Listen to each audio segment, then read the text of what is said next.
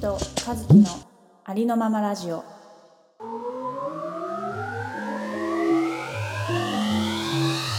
こんばんはありのままラジオですこんばんは。このラジオはヨガ講師ゆうきとウェブデザイナー和樹の2人が自分らしくありのままになることを目指して語るおしゃべり瞑想番組ですはい。本よ日もお願いしますろしくお願いします。はい、えー、今日ははい。えー、とこの「ありのままラジオ」まあいろんな媒体を使って発信してるんですけどはい。あの YouTube もねやっていてうん。まあ動画っていうよりかはその音声をアップしてるって感じなんですがはい。そこにあの何件かコメントをいただいたので今日はそちらを紹介しつつ、えー私たちもそれについてちょっと話していこうん、うと思います。イエーイ。イエーイなんか嬉しいね連続でこうやってはい。嬉しいです。皆さんの。ご意見とかをお話しできて嬉しいです。ね。本当。コメント。してくださった皆さん、ありがとうございます。ありがとうございま した。と言いつつ、えーっと、うん同じ人からのコメントも結構あるんですけどね。そうなんですよ。はい。えーっとこれはどうどうしようかな。そういえば名前をあどちらでご紹介しようかな。たけさんで。いいんじゃないでしょうか。あたけさん全部。うん。はい、わかりました。はい。えーっとたけさんがちょっと YouTube にえーっと3つコメントいただいてて順番にご紹介したいと思います。はい。えー、とまず一つ目のコメントなんですけどちょっと遡りまして、えー、とシーズン今ねこの「アリラジ」ってシーズン2なんですけど、うんシーズン1のあじゃシーズン2の最初うん。に、えーお話しした「いきなりだけどミニマリストってどうなの?」っていう話、うんうミんニマリストについての話会に、えーコメントしてくださいました読みます。はい。お願いします。えー夫の実家はとにかく物が多くて小さい頃に使ってたものとかすごく取ってあってかっこしかも整理されてる感じしなくてごちゃごちゃしてる私はそれ結構それがあまりあんまり好きじゃない私の実家は定期的にがっつり捨てて小さい頃のものなんてほとんどないうんうんでも夫の家族ってすごい情が厚くて人に対してもそういう扱いな気がしているうちは何て言うか割と人にもドライだと思うそういう温度差が価値観の違いなんだなと思いましたとのことですありがとうございますありがとうございます。なるほあどね。のーね性格と部屋の片付き具合ってやっぱりつながってんのかな比例なんていうのうん。いや、あると思う。影響されているのかう。うんん大いにあると思うんう。なんか、逆もあるよね。その部屋を整理すると頭も整理されるみたいなのなのもないうんうんうんうん すごい。確かに部屋が綺麗にななんるかとさよく眠れたりとか。うんうんうんううんんどっちがいいとかってあるのかなああ。ごちゃごちゃよくしてさるのか、綺麗なのか。そうそううん。そう結局さそれがさなんか性格とかさ、なんかそういうものに反映されているのであればさなんかごちゃごちゃしてるのも性格でさうん別に整理整頓しなきゃいけないっていう、なんだろうことでもないのかうん。いややっぱりこういらないものを排除する自分を見つめるっていう意味でいらないものをこうなんか断捨離していくっていうのはなんか大切なことなのかどうなんだろうーん。まあ、必要だと思ってなければする必要ないんじゃないううん自分がそれが心地いいものがいっぱいあるのが心地いいって人もたくさんいるしうんうんうんけど多分このたけさんの場合はあのうんうん自分以外の人のその状況を見てうん思うところがあるっていうことだよね。うんうんうんうんそれはあるよねなんかやっぱ旦那さんそうだがねとかね自分の親一緒がとにか住むとね、うんそうだよね一緒に住むとやっぱり自分だけのあれじゃないからねね気になるよなまあでも別にあれか旦那さんの家がいいとも悪いとも書いてないからそういう違いがうんうんうんあるんですっていう話か、これは。そうだねそういう違いがなんか面白いなっていううんところだよね、いやそう だと思えゆうきさんはどうこのミニマリストミニマリストの回取った後その後なんか片付けようとか思ったのかやっぱう変わってないんだけどえそういえば何変わってない何 もそっかなんかあの最初だけだったねうんこう今の旦那さんとうん結婚する前に一緒に住み始めてうんで部屋とかいろいろこう2人のものになってくるし整理整頓しようと思って、うんうんこう和樹とかにもいろいろ相談してそうそれでこの回で取も元っ々たんだよねそうそうそうそう、んでももともと私は別にさそんななんかあのー整理整頓されてないと嫌だっていうタイプでもなかったけどなんかこう新しい生活にこう胸を躍らせ最初なんかこうちょっとこうグッとこうなんかやらなきゃみたいな感じでやってたけどうんうんいや全然なんか戻元通りというかいつもの前 のなんていうの何も変化なくへあーのそのままの私のままの生活になってうまくそれがなんかあれだねそだっかからミニマリストに慣れていませんいやいいと思います全然。てか私はさなんかさこの回撮った後でちょっと思ったことが、うんなんかあの勇気の中でもしかして、最初からミニマリストっていうものに対してちょっとなんか何なんだよみたいななんかちょっと壁があったのかなって後から気づいたんですけど、どうですか確かに確かにいやあなんか大体私がなんかさ、うんそうやって疑問出す時ってさうんなんかちょっとさ壁あるって私言ってない そうで壁しょを持った上でそれを投げかけるように和樹に言ってる感じがなんか多い気がしててそうなんだよそうなでのも、うん多分ねミニマリストのものこと、何その物事に疑問を持ってんじゃなくてなんかこう、やたらめったらみんなが言っててもてはやされてるミニマリストみたいなところにこう投げかけたいって感じなんだよねああそうなんだ毎回多分本質はなんか近いなんか納得できそうなのうに、んなんかそこのみんながわみんなみんみんなそう言ってるみたいなの中にうんなんかそんなすんなり「だよねだよね」って言えないこの自分の天じゃ天の弱の気持ちがなんか混ざって こういう疑問が溢れるみたいな感じ毎回あー和樹に話をなんだろう聞きたいってなる時ってあそういうことなのね そうなな,、るほどねんかどっちもあるから聞いてる感じかなそっかそういうことか毎回なんかそうなんかミニこの質問に限らずだけどなんかね和樹に疑問投げかける時って大体否定的な自分どっかにいて始まってる疑問な気がするんだよ ね。そうだよねなんかねそうなんだよなんか話し終わってから思ったのは、んそのうん、いわゆるそのミニマリストっていうものがその世の中的にちょっとうんなんか行き過ぎじゃないみたいなさ考え方もちょっとあるじゃん。あのうんなんていうのなんかすごい広い部屋なのに家具うんポツンポツンって置いてあるだけで、こうなんかうちは、あのなんだろうソファーはありませんとかさカーペットありませんうんうんみたいな、うんなんかもうんうんううんこれでここの何もない場所で3歳の子供育ててますみたいなさ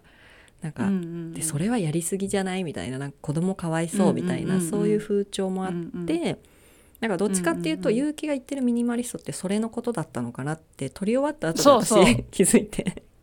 そうイメージそんな感じ、そうだよねなんか毎日同じ服着てますみたいな、うんうんうんあの私の中では結構それは行き過ぎてるミニマリストっていうかミニマリストの本質に届いてない人たちみたいな認識で話して て、うんえこんなはっきり言っていいのあ 言い過ぎいやいや別にだって聞いてる中でもさ毎日さあ同ーじそっか服着てさポツンポツンって置いてる家の人もいるかもしれないから皆さんごめんなさいごめんな さいいやそれはあのその人の信念でやってることは全然もちろんいいんだけどうんうんうんうんなんかそれをもちろミニマリストの究極っていうか到達地点なんかみんながそこを目指すべきってなるとちょっと違うなと思ってて。んうんうんうんそうじゃなくてなんかこうみんなにもっと普遍的にこうあの適用できるミニマリスト的精神みたいなものがある気がして、うんその良さを私は喋ってるつもりだったんだけど、そこが若干結城とすれ違ってたかもってちょっと思ってたんですよこの回に関あーし話した後に思ったんて。だそうそうそうそなるほどねう。うん、なんかこういう話ってなんか結構、まあ、ミニマリストに限らずでうん例えばフェミニストってどうなのとか、うんベジタリアンってどうなのとか、はいはい。なんか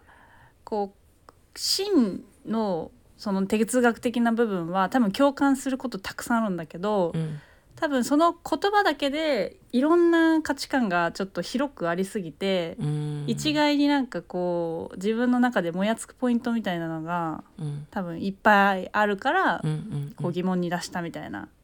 感じ。なるほどねそうそうだね。うんうんまあちょっとねあのーまた話せそうな感じもするけ どちょっと気になるこのねまだ過去のこのミニマリストの回聞いてない人はぜ ひ、あの聞いてはい。 そうですね。あなたのミニマリストの考えをちょっとあの私たちに教えてください。はい、ぜひお願いいたします。はい、お願いします。では、えっ、と、二つ目のコメント、たけさんから、はいありがとうございますあ。りがとうございます。えっ、と、コメントくれたのは、えー繰り返し見たい映画を一本だけ選ぶならという。えーちょっと前って言っても、どうなんだ、どんぐらい前か忘れちゃったけど、半年前ぐらいかな。かなあ、それぐらいかなそう、なんか、それも、これも確かお便りをもらって、その。映画一本だけ選ぶなら何がいいですか繰り返し見たい映画何がいいですかっていうお便りもらってそれについて話した回です。あ。はい、はい、でたけさんのコメント読みます。はい、映画は好きでよく見るんだけど何回も見る映画ってそんなになくてそんな私が何回も好きで見た映画はケント・ブランシェット主演の「キャロル」と、えー塚田光代なんだっけあ塚え角角田田みあれ、角田光代さん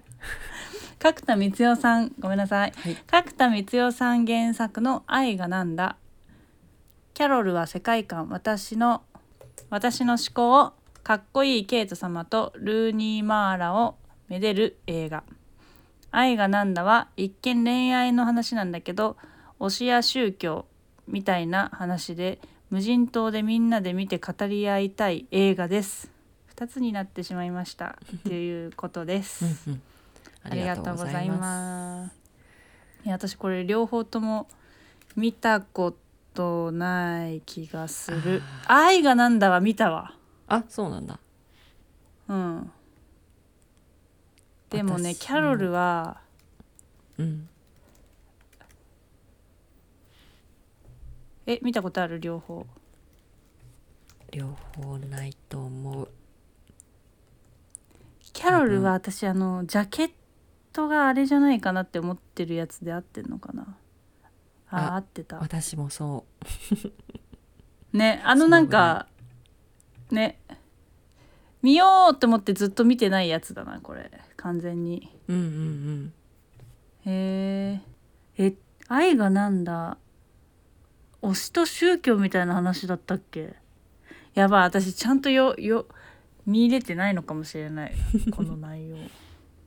面白いんだろうね、きっと。繰り返し見たいうん二本選んでくれましたけど。はいうんありがとうございます、ねえ、なんかこうやってでも誰かが言ってるとさ見たくなるよね。ねそうだよね、うんなんかそれこそなんか語り合いたい映画ってことは絶対語れるからまずこのたけさんがこの映画についてのそのトピックを出してくれるはずだからうんそれを聞いて見ると全然違うものになるんだろうなってうんうん思う。そうだねうんそういう意味で何回も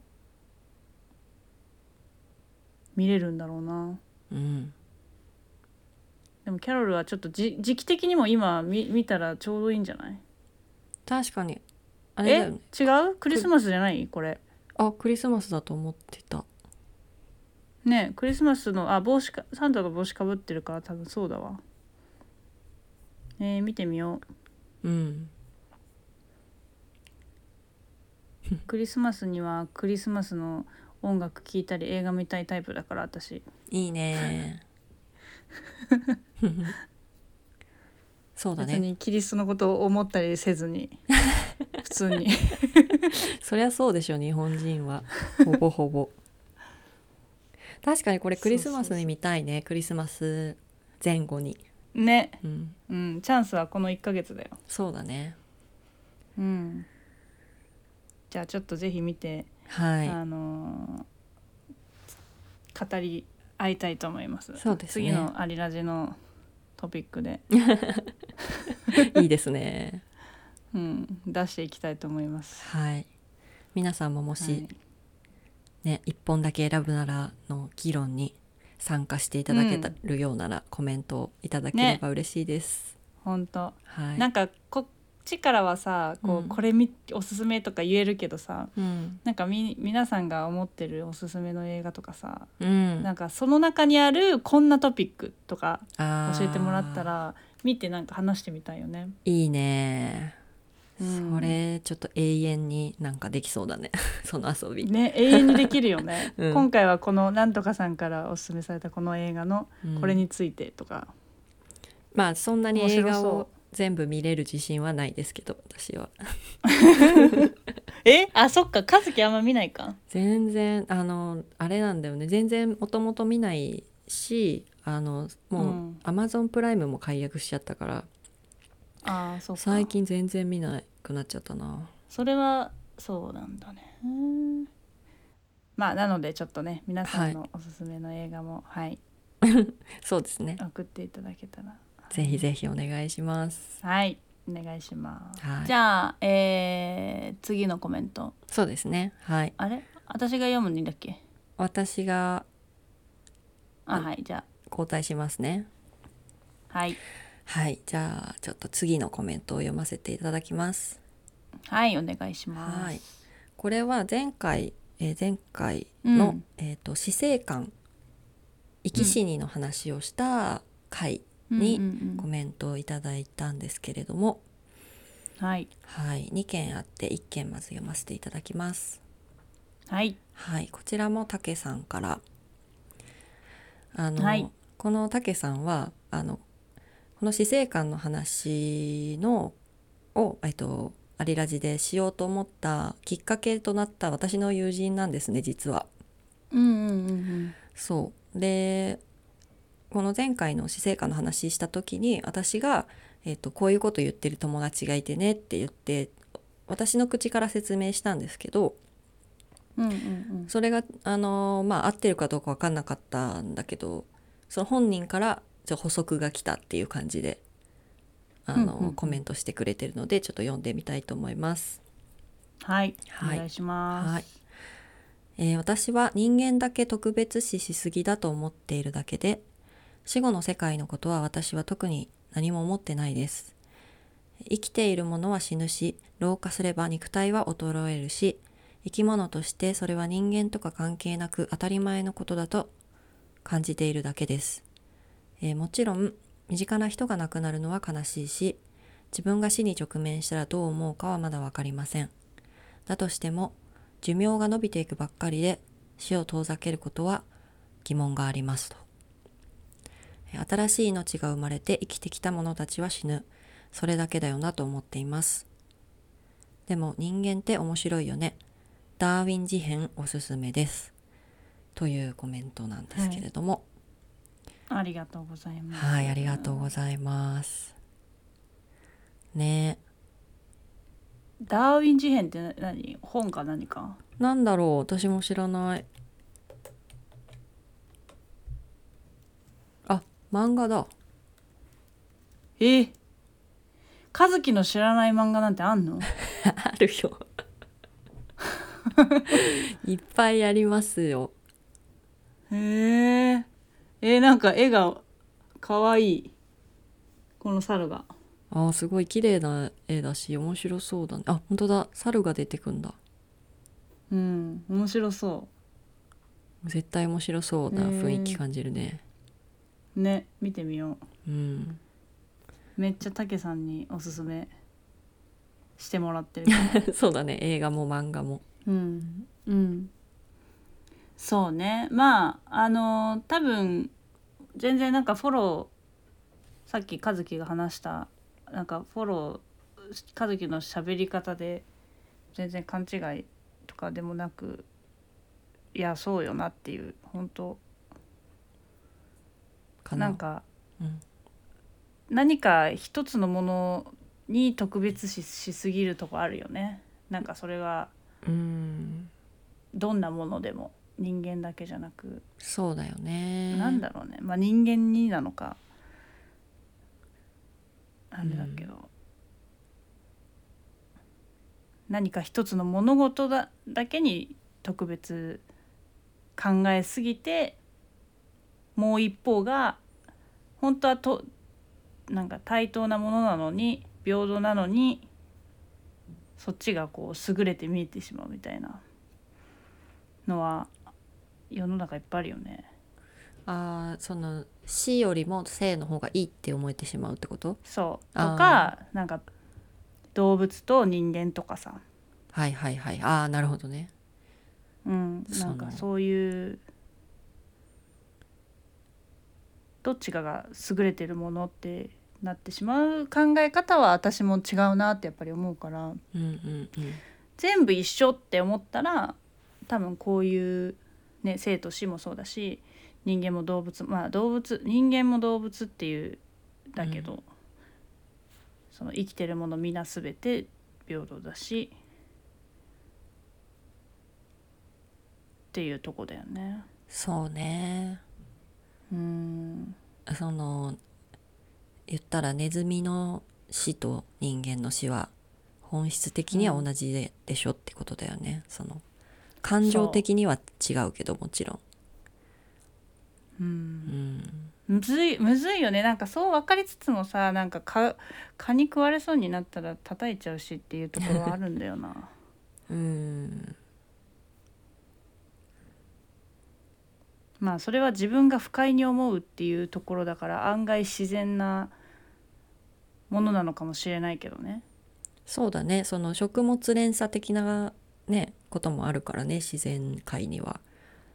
こともあるっていうか、まあそれが基本で人間がその虫よりも強いから、やっぱり蚊は叩いたら人間が叩いたら蚊は死ぬっていうそれが自然の一部とも言えるからうん、命は同じとは言うもののそうそうそう。ねそう思いつつなんかそうだよね。でもなんか蚊殺さない人いるよね確か。あーそうね不必要なんだったらなるべく殺したくはないとは思うけどね私も。多分そこを天秤に測ってうんいやかゆいぐらい我慢できるよだったら別に殺さないんだろうな。うん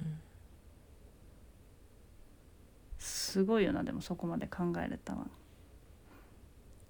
そうだねだからなんだろうそれは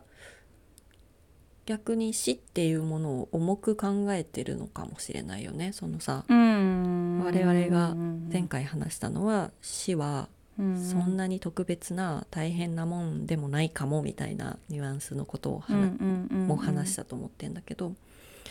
うんうん逆にその人間なんて虫を殺せるほどの偉くもないんだからその虫に死を与えないみたいななんか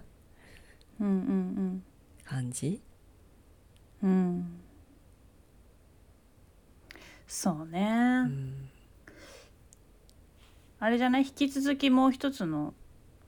お便りもそうでこすのね生死観の話についてのコメントいただいたのでちょっとそちらもそうなんですよ読みますか。はい、はいこれもすごい難しい難しいなっていうテーマを あ のコメントで寄せていただいたのでもう一つ読ませていただきます。はいはい、はいお願いします。はい、こちらは大石さんからいただきました。はいありがとうございありがまとすう。ございます、えー毎回楽しく聞かせていただいておりますえー今回のテーマいろいろと考えながら聞かせていただきました和樹さんのおっしゃっていた卒業おめでとうと送り出すそんな考え方があるんだなと思いましたそんな風に思えたら残された人の苦しみや悲しみは少なくなって救われる人が多くなるのかなと例えば本人がもっと生きたいと願ったのにかわ叶わなかった若い命や小さな子供を残し心配や申し訳なさを持っていかなければなならなかった命事故や事件で突然終わらせられた命ずっと辛い人生だったが年老いてから幸せになるかもと思えた矢先に終わってしまった命大切な人がどんな終わり方でもおめでとうと送り出せますかすべての人に死は平等に与えられているように見えて死は不平等に与えられると思っていますもしよければ考えをお聞きしたいですというコメントなんですけれども、ありがとうございまあす。りがとうござ大石いさんますいやーそうなんよ。そうなんです よそうだよ ね無理こよれはって感じ。ねえうん無理ですこれは鋭い、ね鋭いコメントで すよそうね私がね前回そのほんと死っていうものはその、うん悲しいとか辛いもの、うんなんか来てはいけないタブー的なものではなくて、うんあの今の自分の生と生きることと地続きにある当たり前のことだからその卒業、うん人生から卒業するで卒業するんだったらおめでとうって言ってあげたらいいじゃないかっていうような考えを前回話したんですけど、うんそれに対して本当にそんなこと言えますかっていう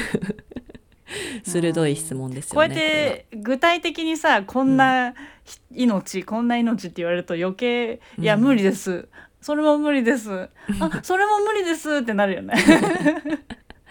これは一個ずつ向き合って一個ずつやっぱ「ねえおめでとう」なんて言えないってなるよね。そうだなんまあでもなんか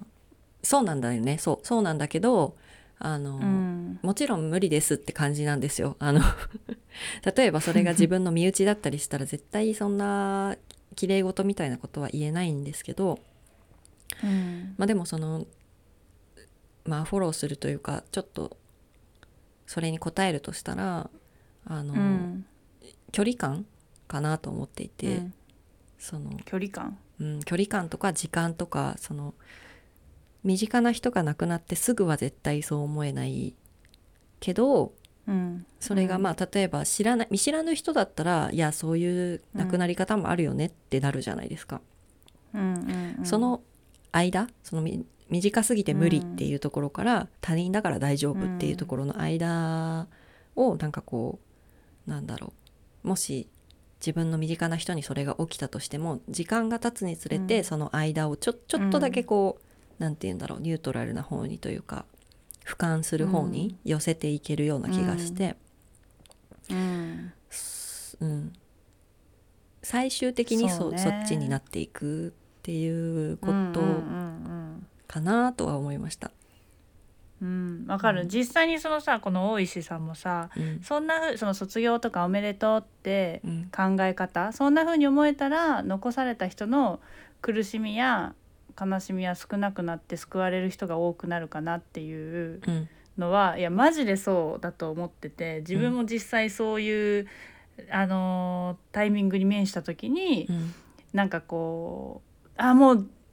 目の前からいなくなっちゃったって考えじゃなくてうんそういうなんかもう少しこ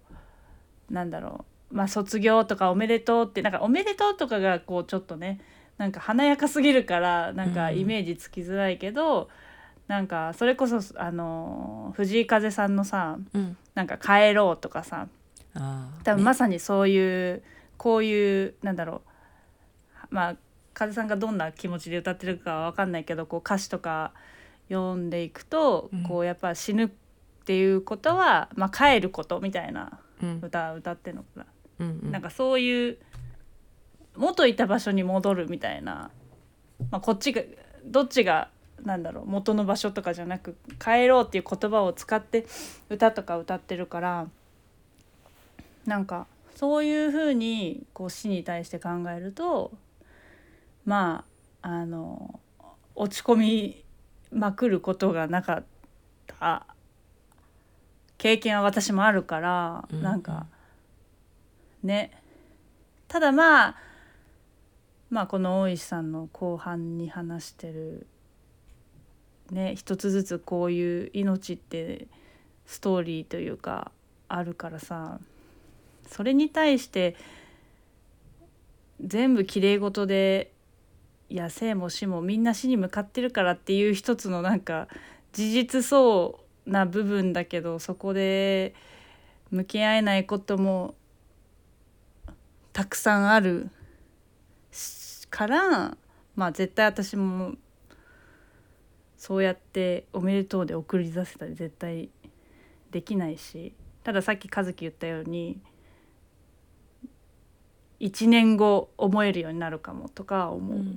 うん今すぐじゃなくてそういう距離とかねうん時間とか、うんでそうやって感情じゃなくてす自分の気持ちがだんだん落ち着いてきた時にそういうふうに思えたら今生きている自分自身の気持ちがこうねちょっと楽になるというかうんうんうん前向けるというかそうだねっていうのはあるよね。うんそうだと思うまあまあ、あとはあのーなんかこの ラジオでもさたまに私が勧めちゃってるあのうん加納姉妹の「ファビュラスワールド」っていう Spotify で聴けるラジオがポッドキャストがあるんですけど、はいその加納姉妹の京子さんと美香さんがうんのラジポッドキャストよく聞いてんだけどうんあの京子さんがもう毎回レベルで結構言ってるのが、うんあのー明日死ぬかもしれないから。うんあの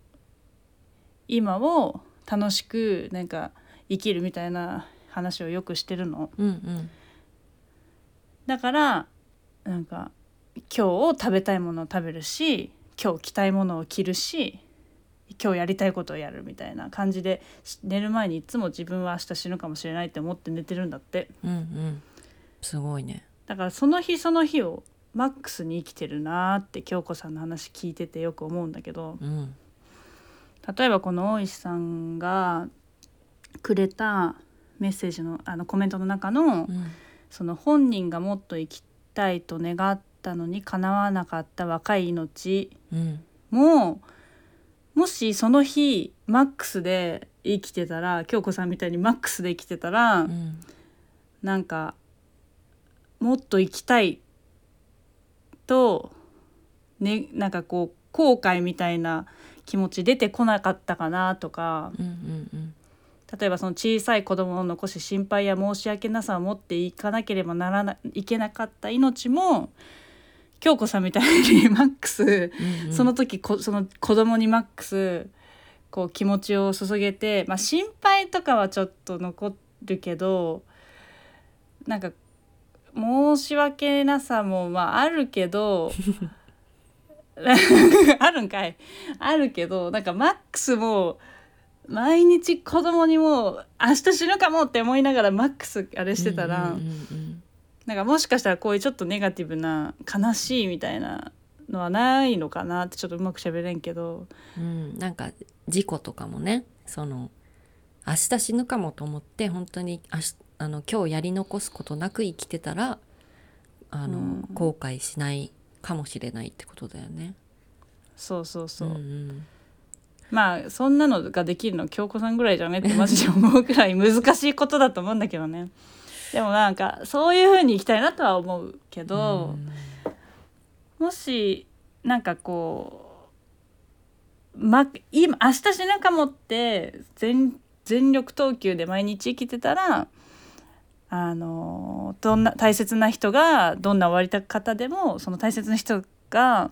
マックスで生きてたらおめでとうって言えるかもしれんなって、うんうんちょっと家庭の話になるけどうん思ったかな。いやまあむずいけそどうだと思ねうどうやってマックスで生きるか。うんいやでもそうだと思う本当そうだと思った、うん今この瞬間を全力で生きるっていう生き方を仮に全員がしてたとしたら、多分、うんあー死んじゃったっていうさなんかかわいそうにっていう気持ちにはならないかもしれないよねうん後悔そうとか、心配とか、うんうん周りが「あの人マックス生きてたよね」って分かるぐらいうんこう態度に出てたら多分「おめでとう」ってうん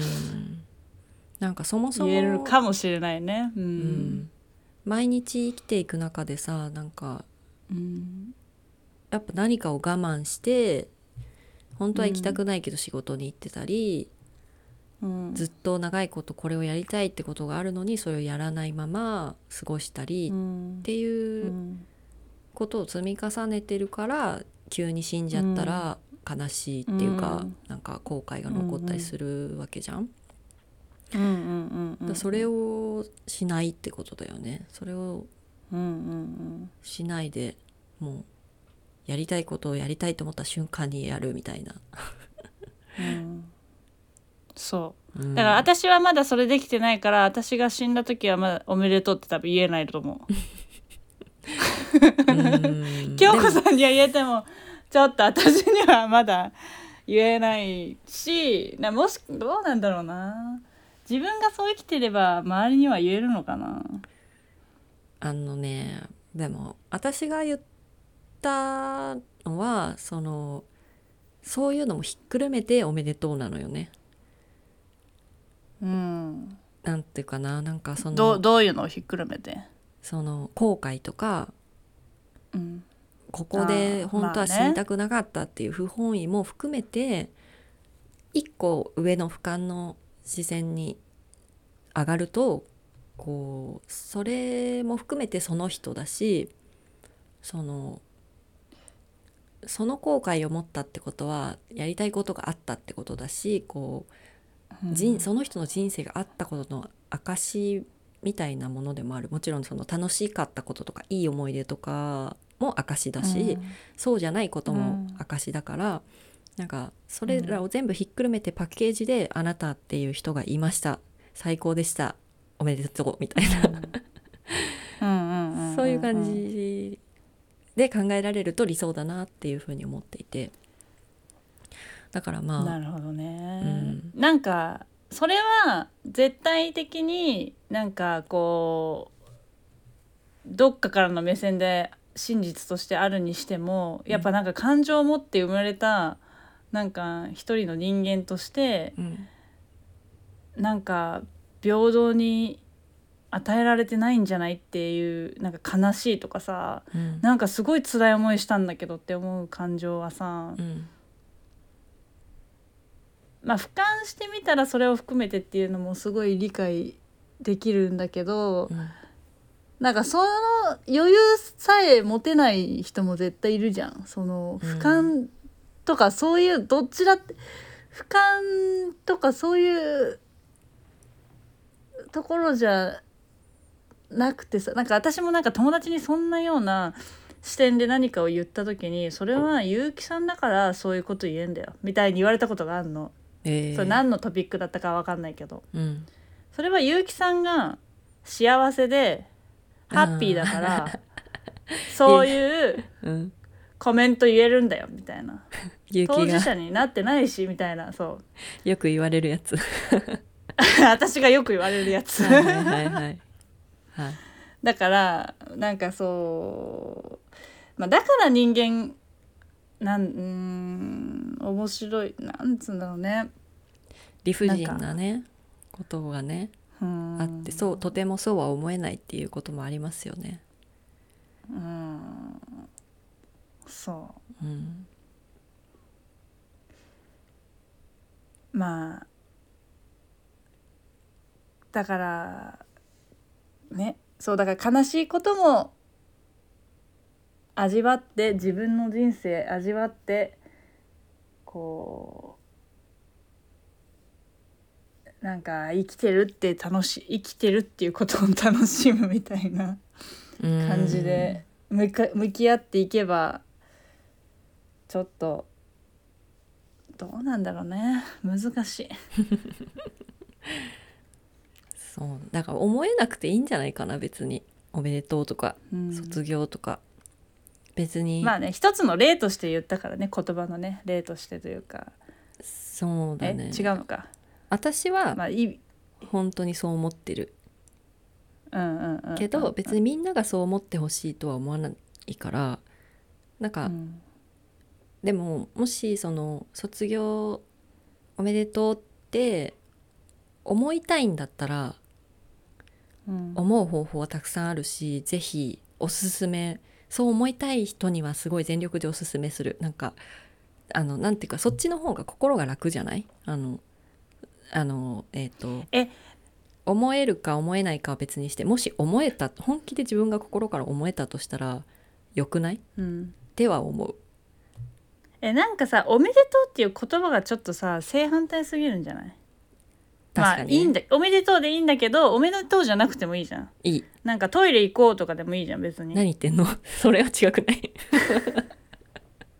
なんかその死ぬこととうんおめでとうの差が激しすぎるはいはいはいから、うんなんかそれおめでとうっておかしくないみたいになんかこう反発したくなる気持ちあるけど、うんうんそんな辛いことだよみたいな反発心あるけどうんおめでとうでもなんかなんだろう。トイレ行こうでもパーティー行こうでも、まあ、パーティー行こうもちょっと明るいなもうちょっとなんかさ近いのないかなあの良かったねとかでもいいよなんかよかったねもうちょっとさダなんメかああーよかったねなんかもうなん確かうーん良いがさもう悪い良いの良いだからさあーやっぱいい方向の言葉のがいいってことだよね和樹的の印象にはこうう、ーんなんだろうなまあでも帰ろうは結構なんか帰るって別になんかポジティブでもネガティブでもないからちょうどいいっちゃちょうどいいんだなけるほどね確かにあー帰ろうか 結局風さん、最終的に 藤井風うさんんトのイレ言行こうではない葉わをもらうっていう、 うんうんうん、そうだね。飲みに行こうもうちょっと違うもん ね。なんか飲全みに然行意こ味うわかはんもないうちょっと。ダメかなんでそうなるなんかこうちょっとでもさなんかこう何でもいいのかなと思ってその言葉は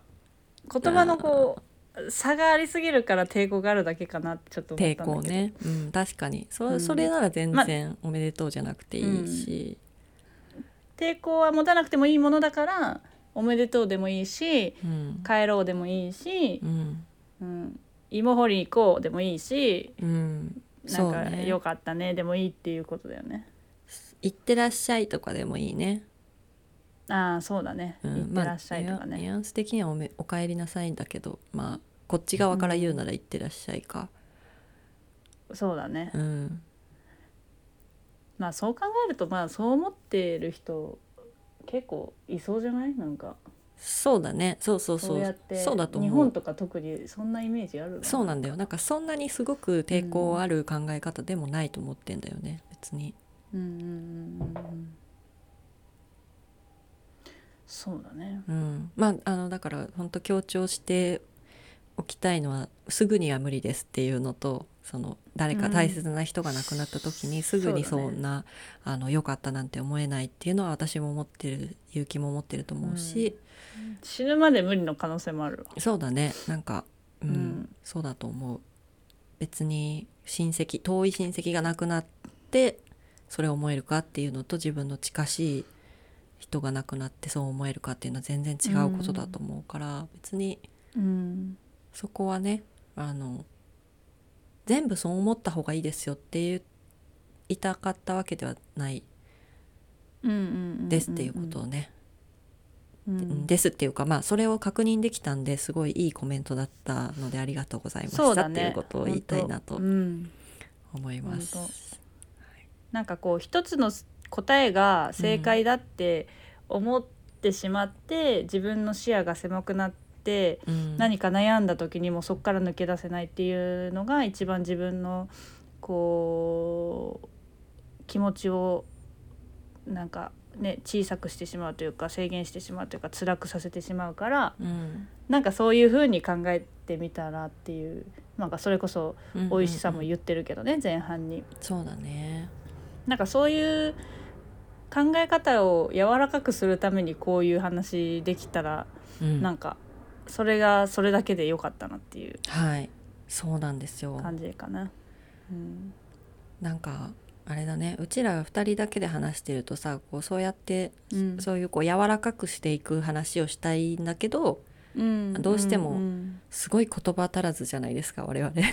うんうん あのあこれなんだっけそうとだねかどう言えばいいんだっけみたいになって結局うんわやややってなっちゃう時もそうだねあるので、なんかうちらで正解決めきっちゃう時とか絶対あるからね、うん あるあるむこれ正解でしょうってうんこと言ってる時もあチるャチャチャラチャってやつでしょ朝までそれ正 解そうそれ正解、うん、やってる30からね分ぐらいでそれ正解解出ちゃうっていうそうそ,、んううんうんそうだからあの聞いてる方がこうこういう風に聞こえましたでもそれってこうじゃないですか、うんみたいなのを書いてくれるうんとめっちゃありがたいね、ね、うんめっちゃそれ欲しい。はい本当にということで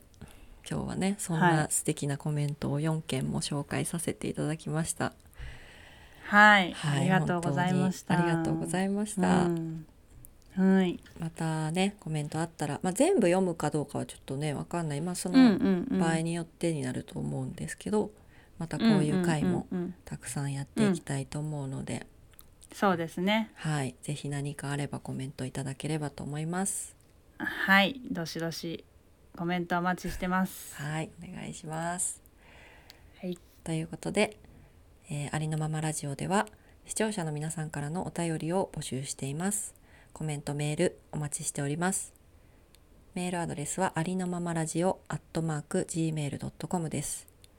インスタとツイッターもやっていますのでそちらもぜひチェックしてください。それでは、はい、チェックしてください。はい、お願いします。えーありのままラジオ、和樹と、ゆうきでした。さようなら。はい、さよなら。